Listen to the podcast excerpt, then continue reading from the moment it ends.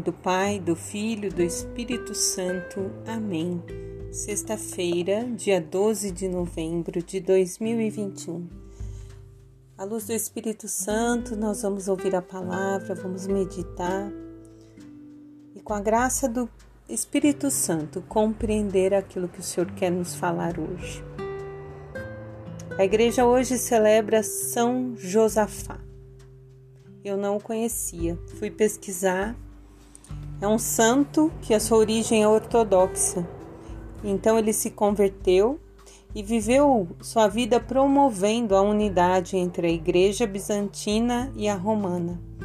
Porém, ele foi martirizado com 43 anos. Seu corpo foi jogado ao rio e depois disso começou a fazer milagres.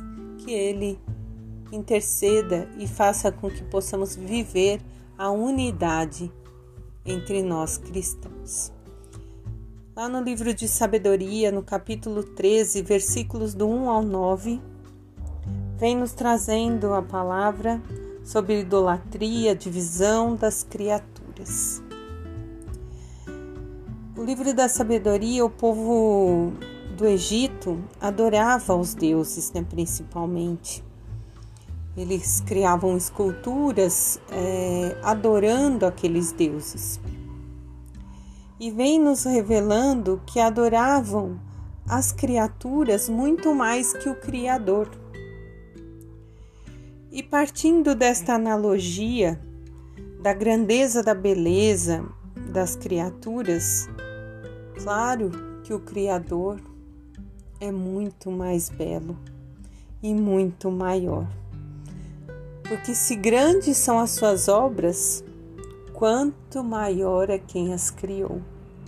Mas as pessoas adoravam as criaturas. Ainda hoje existem muitas pessoas que adoram as criaturas. E o Senhor fez sim o belo para ser contemplado, para ser admirado mas que acima de tudo tenhamos em nosso coração que Deus é Deus. Ele já existia antes de tudo e fez tudo. Ele já era Deus. Esse é um mistério, é um mistério da nossa fé. O Salmo 18 diz: Os céus proclamam a glória do Senhor nós só devemos glorificar, proclamar a grandeza de Deus.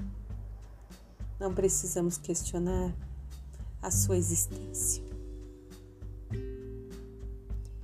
O Evangelho de São Lucas, no capítulo 17, do 26 ao 37, diz que Jesus falou aos fariseus que, como aconteceu no tempo de Noé, Assim será nos dias do filho do homem: comiam, bebiam, se casavam, até o dia que Noé entrou na arca, veio o dilúvio e fez perecer a todos. Será como no tempo de Ló: comiam, bebiam, compravam, vendiam, construíam. Ló saiu de Sodoma e Deus fez chover do céu fogo e enxofre. E assim será o dia que o filho do homem vier se revelar. Nesse dia, alguns vão estar no terraço, outros no sítio, outros dentro de casa. Aonde estiver, não volte atrás, diz Jesus. Lembre-se da mulher de Ló, que ao olhar para trás se tornou estátua de sal.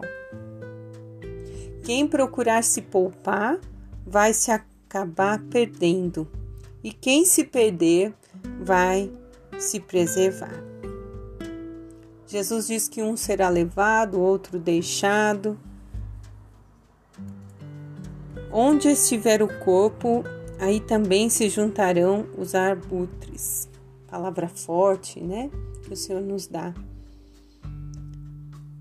Os fariseus tinham perguntado sobre o começo do reino e Jesus agora então está falando, né, com, fala com eles e com os discípulos sobre esse tempo entre a sua morte e a ressurreição e a sua vinda gloriosa. nós estamos vivendo após a ressurreição de nosso Senhor, aguardando Sua vinda gloriosa.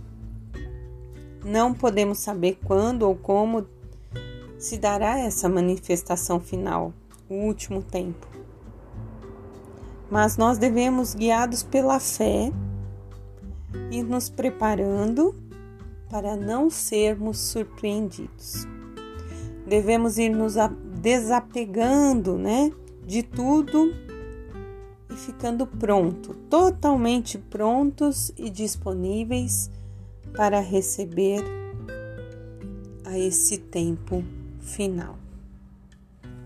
Em nome do Pai, do Filho, do Espírito Santo. Amém.